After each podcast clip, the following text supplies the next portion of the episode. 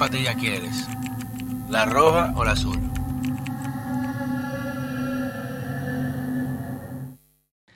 Sean bienvenidos a otra entrega de este su canal de YouTube, Pedro Manuel Casals, el cuarto bate. Recuerden siempre suscribirse, encender la campanita, dejar los comentarios, críticas, sugerencias, todo aquello que pueda ayudarnos a mejorar la calidad del contenido alternativo que con mucho amor, esfuerzo y determinación llevamos día tras día desde Falla Media. Que, por cierto, agradecer a la figura de la primera dama de la República, doña Raquel Arbaje, por la positiva y oportuna valoración del trabajo periodístico que desde este medio hacemos día tras día. Eso es un aliciente y combustible a seguir realizando esta labor a todo el equipo detrás de cámara, todo el equipo en cámara, que reitero con mucho amor llevamos a ustedes. O sea que eso nos valida aún más para continuar llevando este valor que cuando hemos tenido que dar espaldarazos y reconocerlo hacemos y así como hemos tenido que hacer críticas y cuestionamientos también que es lo que nos caracteriza, por no ser un medio masivo ni tener vinculaciones eh, comerciales o intereses con ningún tipo de, de, temas partidarios o políticos, sino con el público y la veracidad que es lo que ha dado credibilidad a esta plataforma. Miren, este tema me lo ha pedido mucha gente, eh, tanto en redes sociales como amigos en algunos lugares, porque veo que casi ningún medio, no República Dominicana, latinoamericano, se ha dado eh, la tarea de amplificar o eh, informar sobre las graves protestas que se están dando tanto en Europa como en Euroasia con el tema de la agenda climática o lo que se llama el nuevo, el nuevo ecologismo comercial. Y ahí de paso también vamos a asociarlo con un tema aquí que nos va a afectar y podría desatar esas mismas propuestas, esas protestas que se están dando allá para que la gente lo entienda. Para los dominicanos que viven en Europa y en Euroasia, que quizás muchos de esos son los que me han escrito, saben lo que está pasando, porque la situación se ha tornado prácticamente caótica con los agricultores de más de 25 estados de la Unión Europea o sea, prácticamente la Unión Europea completa está ahora mismo encendida en protestas en fuego por agricultores que incluso han bloqueado las capitales con sus tractores. Hemos visto como en París, eh, eh, en varias localidades de Francia, han llevado hasta estiércol y han rociado el ayuntamiento con estiércol. Lo hicieron también recientemente en Alemania, en España también y están recibiendo graves eh, represiones de parte de las autoridades para evitar que lleguen a las capitales estas personas que son la, médula, la columna vertebral de la producción alimenticia en esos países. Y para entender qué sucede, recordemos que esta agenda del cambio climático ha buscado en una, yo le diría casi en un fanatismo religioso, culpar de las emisiones eh, de carbono a los agricultores, como si son los mayores responsables. No a las grandes corporaciones, no eh, a las grandes eh, industrias de vehículos automotriz, de aviones, de barcos, de transporte. No, no, no. Los productores, los que hacen comida, son los culpables del calentamiento global. Y eso es totalmente anacrónico buscar atacar a los más pequeños que también significa un doble riesgo porque atenta contra la seguridad alimentaria de esos países. Ojo, esto sumado a acuerdos de libre comercio que han lamentablemente sido desbalanceados. Y si eso se está dando en esos países que tienen economías prácticamente similares, imagínese usted, ¿eh? ¿Eh? cuando, cuando se dé aquí el tema del arroz con Estados Unidos. Que eso va, no, hay que pensarlo. Y señores, esto es increíble. Mi padre predijo eso. Desde que se firmó el acuerdo por la actual embajadora en Estados Unidos, doña Sonia Guzmán, que fue la presidenta de la Comisión Negociadora del Tratado de Libre Comercio con Estados Unidos, el CAFTA y Centroamérica, y Papa en ese momento, que representaba eh, a unos sectores agropecuarios y ganaderos del país, advirtió principalmente cuáles son las industrias más vulnerables. Porque si algo tiene la República Dominicana y con todas nuestras deficiencias tenemos una solvencia alimentaria, tenemos una producción que podría por lo menos suplir la comida al pueblo dominicano y algunos excedentes para poder exportar. pero a raíz de, la, eliminación de aranceles, pues ustedes vieron como varias industrias, principalmente la, la, tema de ganadería, la lechera, eh, el tema hasta de los cítricos, de los jugos, de frutas, fueron viéndose muy afectadas. Y algo tan neurálgico en la alimentación del dominicano, que es el, plato, por, por, decirlo, emblema o insignia, que es el arroz, sería destruido en meses de aprobarse o de configurarse lo que se pretende hacer en una competencia desigual con Estados Unidos. Reitero, para que la gente lo entienda en términos no tanto económicos, sino de competencia. Es como poner a un equipo de la Liga Mercedes, aquí un equipo de la Liga Mercedes de, de, 12 a 14 muchachos, o sea, de, edad de 12 a 14, a competir con los Yankees de Nueva York. Eh, eh, o, no, no seamos tan drásticos. Es como poner a los toros de Leta a competir con los Yankees. Allá. De una serie a siete juegos a ver quién es el mejor.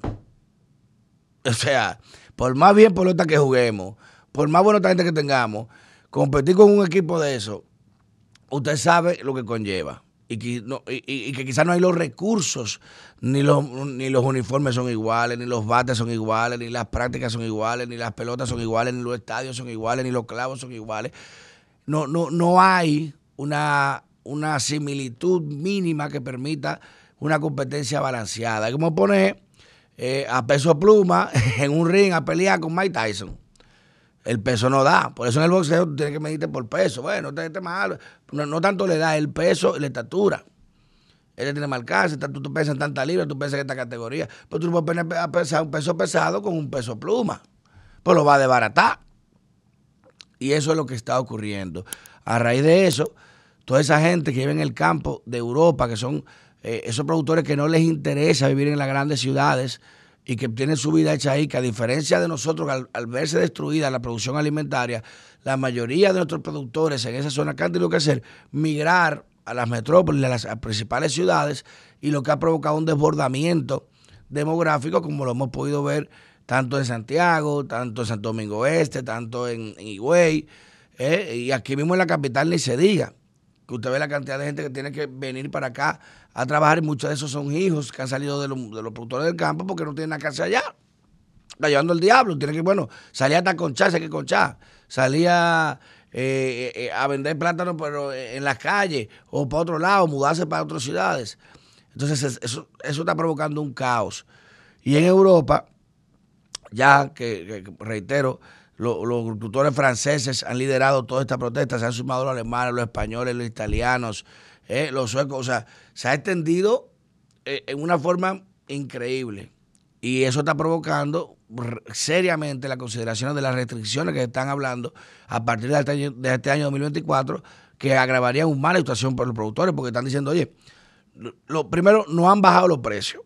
Con toda la burocracia, todas las restricciones que ponen, no podemos vender, no podemos prácticamente producir y lo que estamos produciendo, al ser tan barato, no nos cubre los costos. O sea, ¿qué es lo que quiere? Que quebremos.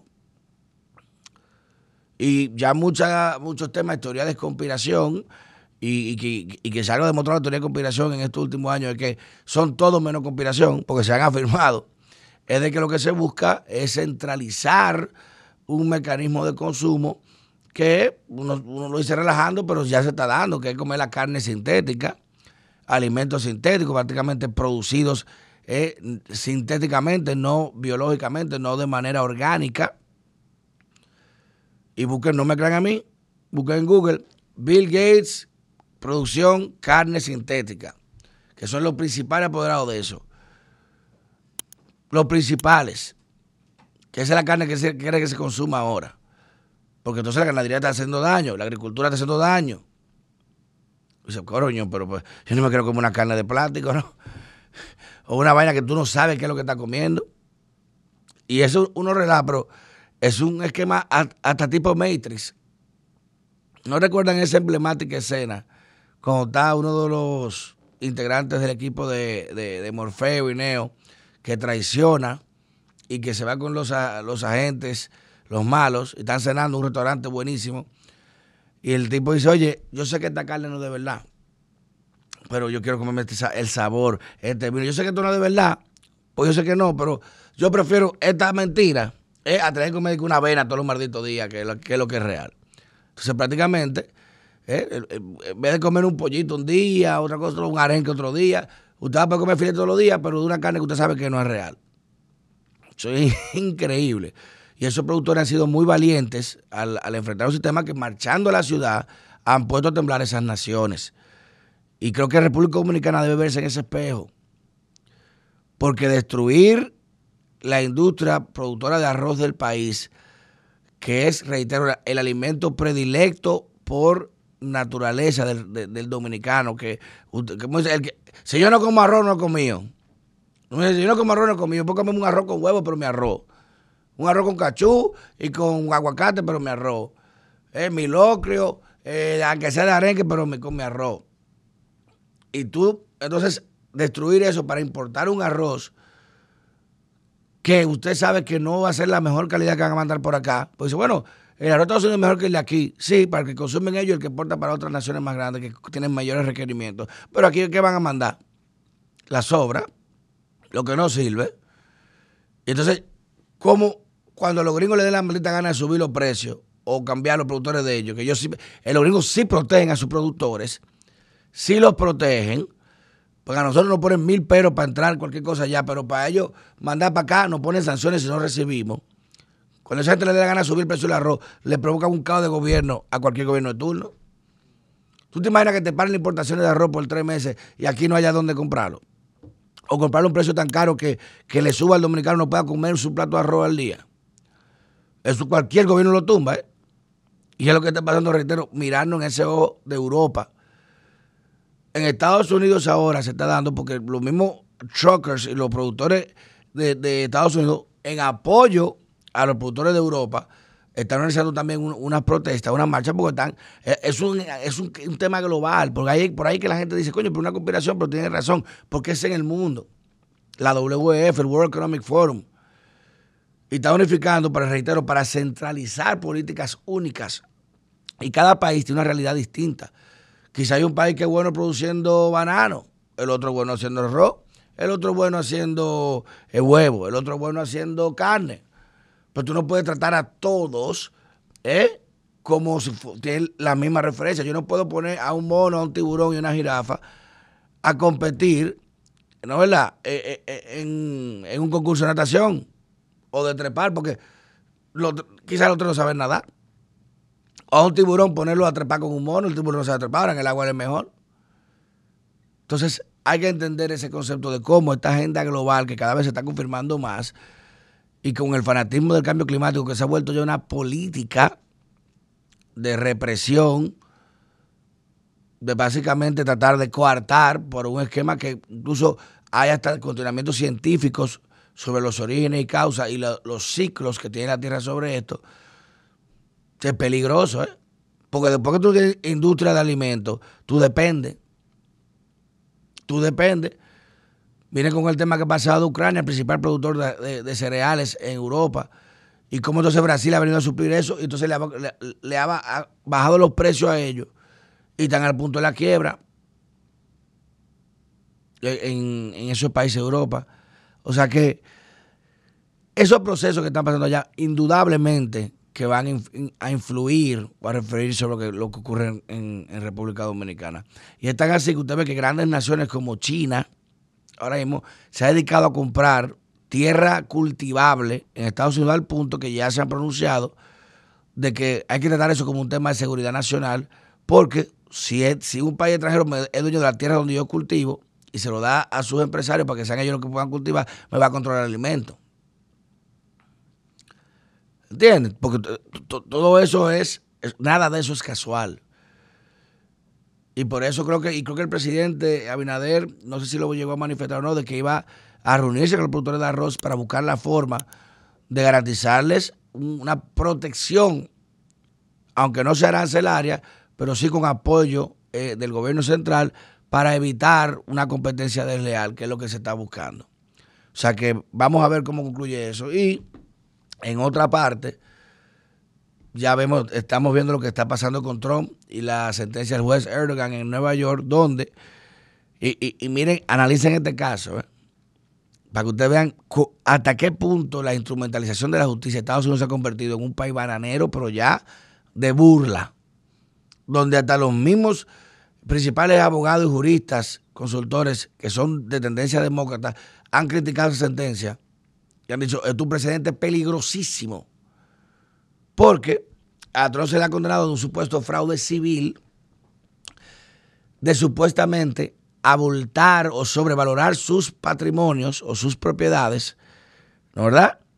Para ahorrarse intereses, intereses que no lo cobra el Estado de Nueva York, sino unos bancos, de operaciones privadas, porque reitero, son con bancos comerciales, y de que dichas valoraciones no han sido reales y por tanto tiene que pagar un excedente de lo que el juez estima que vale su propiedad. Ahora, para que usted entienda, porque eso no va en el diablo. Imagínese que usted va a comprar un apartamento en y el constructor dice, bueno, está en 120 mil dólares. Ok. Tú vas al banco y tú pides, ah, mira, yo tengo 40 eh, mil dólares, me faltan 80, 80 mil dólares de financiamiento al banco, en tu propiedad. Comprar tu propiedad, 120, tú financiaste 80 eh, y que a los 5 años tu propiedad, que tú la, le pusiste una piscina, le acomodaste, eh, le pusiste una entrada, que ha subido de precio porque se desarrolló mal el proyecto, ya no vale 120, sino que tu propiedad ya vale 350. Y que de, en 5 años una gente diga, no, esa propiedad no valía, no vale 350, no valía 120 cuando tú la compraste. Y el banco financió porque tú lo sobrevaloraste. Y por eso, como lo sobrevaloraste en impuestos, es una excepción. O sea que le está dando una discrecionalidad al juez sobre la decisión de un banco. Porque no fue el Estado que le pagó el financiamiento al presidente Trump de su propiedad, de las compras. Y si tú le pagaste al banco, y el banco dice, sí, él me pagó. No, yo le presté 80 y me pagó 80 y pagó los intereses todo. Sí, pero no, él debía pagar más porque no valía eso. Los intereses tienen que ser mayores porque valía. Dice el banco, bueno, pero yo mandé un tasador, yo tengo un tasador porque el banco no te presta por boca. Tú no vas al banco y le dices, mira, necesito 80 mil dólares que voy a comprar una, casa ahí en la playa. Y el banco dice, ah, sí, está bien, eh, toma, dame el título. No, el banco manda un tasador, el banco, el banco verifica con la constructora, lo revisa el inmueble, dice, oh, tiene esto. dice, mira, eso no vale 80 mil, no. Eso no vale, eso no vale 120 mil, eso vale eh, 100 mil. Yo te puedo prestar 60, eh, no 80, porque eso vale 100 mil y te lo hipoteco por eso. El banco no te presta por lo que tú le digas de boca. Si fuera así, hermano, si fuera así, aquí venden la propiedad hasta en el agua te la venden.